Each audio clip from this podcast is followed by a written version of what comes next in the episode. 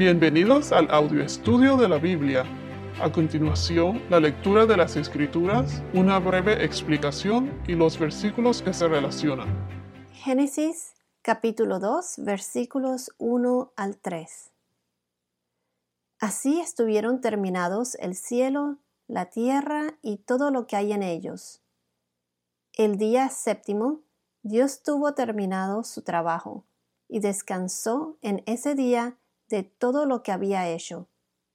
Bendijo Dios el séptimo día y lo hizo santo, porque ese día descansó de sus trabajos después de toda esta creación que había hecho. Ahora una breve explicación. Este es el día número 7 de la creación, el séptimo día.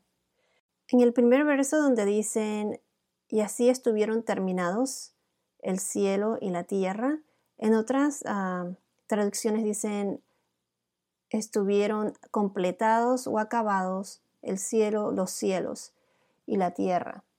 Aquí podemos ver una vez más lo omnipotente que es Dios. Con solo su palabra creó los cielos, la tierra y todo lo demás. Ahora, en la parte donde dicen y todo lo que hay en ellos, en otras traducciones dicen y todo su ejército de ellos o todo su ornamento. Em, esta palabra ejército, ornamento, en la traducción hebrea, la palabra ejército, ornamento, eh, proviene de, la palabra que se pronuncia tsevam o tsaba. La pronunciación se deletrea T-Z-E-V-A apóstrofe A-M. En inglés es the host of them. Host significa anfitrión. Recuerden que la Biblia fue escrita originalmente, bueno, el Antiguo Testamento en hebreo. Y siempre me parece importante verificar el origen de ciertas palabras en hebreo para estar segura del contexto y del el mensaje que Dios nos quiere decir. Además, hay que tomar en cuenta la cultura, a quienes eh, están dirigidos los mensajes, etc. En mi opinión, cuando se estudia la Biblia hay que tener la mente abierta.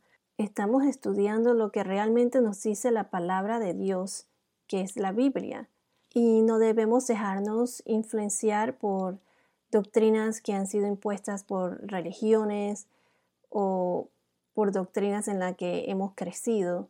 Al punto que quiero llegar es que investigues por ti mismo lo que dice la palabra de Dios en la Biblia. No solo porque yo diga esto o lo oíste de, otra persona, este, asegúrate por ti mismo. Hay religiones que de un solo verso crean su propia doctrina, una doctrina entera. Un verso siempre debe estar respaldado por varios versos en la Biblia. Y muchas otras cosas deben tomarse en cuenta cuando se lee la Biblia. Bueno, regresando al punto, la palabra traducida como anfitrión o ejército, the host of them, en inglés, no se refiere a un arreglo militar, sino a un número reunido en multitudes.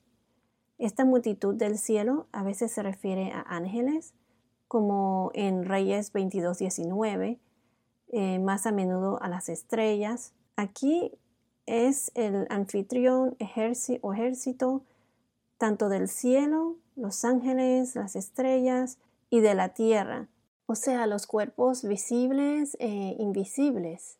Y significa las multitudes de seres vivientes que pueblan la tierra, los mares y el aire. Vayamos a Reyes 22.19. Primero de Reyes, capítulo 22, versículo 19.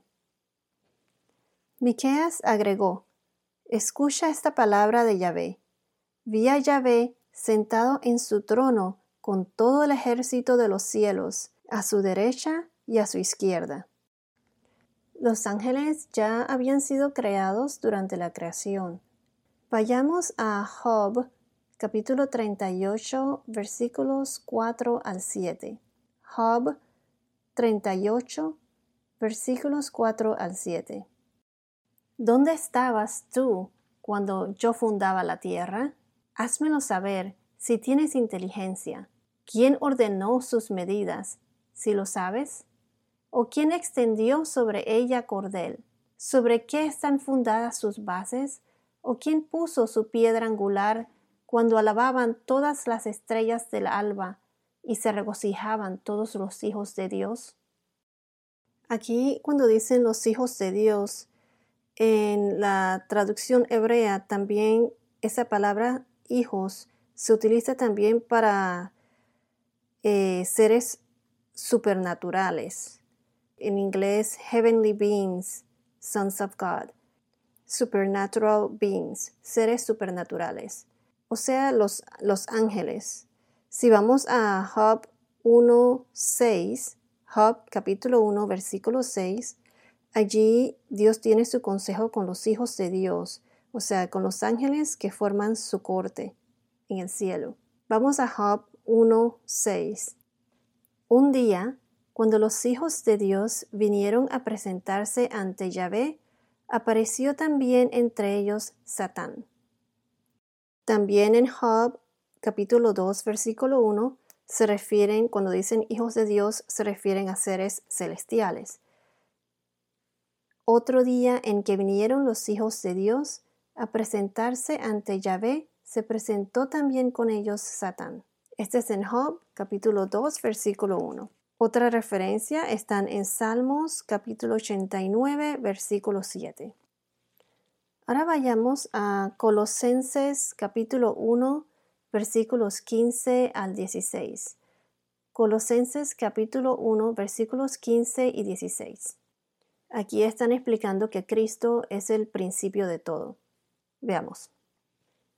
Él es la imagen del Dios invisible y es el primogénito de toda la creación, porque en Él fueron creadas todas las cosas en el cielo y en la tierra, el universo visible y el invisible, tronos, gobiernos, autoridades, poderes. Todo fue creado por medio de Él y para Él. Aquí una vez más vemos cómo durante la creación todo fue creado tanto lo visible como lo invisible. Ahora si vamos a Dos Reyes, capítulo 17, versículo 16.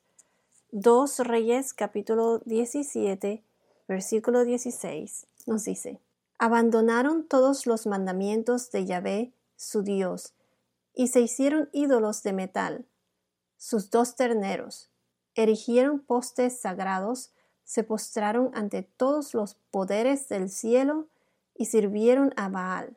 Cuando dicen aquí, se postraron ante todos los poderes del cielo o ejércitos de los cielos, la palabra en hebreo es Sabah o Sebam, host, anfitrión, heavenly bodies o cuerpos celestiales. The host of heaven es la traducción en inglés.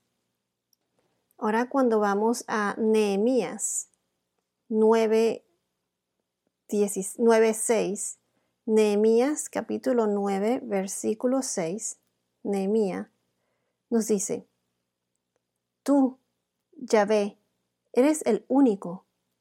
Tú hiciste los cielos, los cielos de los cielos y todo cuanto contienen, la tierra y todo lo que tiene, los mares y cuanto hay en ellos. Tú das la vida a todos y ante ti se postra el ejército de los cielos. Esta es la oración de Estras y aquí se refiere al ejército de los cielos a los ángeles del cielo, los ángeles, a los seres celestiales. Entonces la luna, las estrellas, el sol, los cuerpos celestiales fueron terminados durante la creación. Sabemos que los ángeles ya existían o lo, los cuerpos invisibles ya existían, pero la Biblia no, no especifica exactamente cuándo o en qué orden fueron creados. Vayamos a Salmos 33, versículo 6. Salmos 33, versículo 6. Nos dice, por la palabra de Yahweh fueron hechos los cielos y todo el ejército de ellos por el espíritu de su boca. Otra vez podemos ver aquí todo lo que Dios puede hacer solo con su palabra. También mencionan todo el ejército o los anfitriones, the host of heaven, los anfitriones de los cielos. Bueno, este fue el primer verso. Así estuvieron terminados o acabados el cielo o los cielos y la tierra y todo lo que hay en ellos, o todo su ejército de ellos. Hay traducciones que dicen ornamento, aparatos, pero la traducción más cercana a la hebrea es ejército de ellos. Ahora vayamos al versículo 2. El día séptimo Dios tuvo terminado su trabajo y descansó en ese día de todo lo que había hecho. Quiero recalcar que cuando él dice que descansó de todo lo que había hecho, no es porque él estaba cansado, sino que es porque ya él, eso significa que él ya había terminado todo lo que había hecho. Y él había acabado y completado todo. Ahora en el versículo 3, bendijo Dios el séptimo día y los hizo santo, porque ese día descansó de sus trabajos después de toda esta creación que había hecho. Aquí cuando dice bendijo Dios el séptimo día, bendijo Dios. Esta es la tercera bendición de la creación. Recuerden que la primera bendición que mencionamos anteriormente es la bendición de la vida nacida en nuestro planeta. La segunda es la bendición de la raza humana y de la pareja. Y la tercera, el, el séptimo día, que es llamado el sábado, sábado, el día de descanso, que será una señal distintiva del pueblo de Dios. El séptimo día es llamado Sabbat o Shabbat, que en hebreo significa cortar o detenerse. Es un día distinto a los demás y en eso se parece a Dios, que es santo, es decir, que ocupa un lugar aparte de todo el resto y se dirá que el sábado es santo. Este descanso semanal es una de las leyes ah, fundamentales del pueblo de Dios. Ese día de descanso es el que nosotros separamos, el día que separamos de los demás días y se lo dedicamos a Dios junto con otros, otros creyentes. Es cuando nos reunimos con otros para compartir y alabar a Dios. Vayamos a Éxodos 31, versículo 17. Éxodos 31, versículo 17. Nos dice, El sábado será entre yo y los hijos de Israel una señal perpetua, pues Yahvé hizo los cielos y la tierra en seis días, y el séptimo descansó y respiró.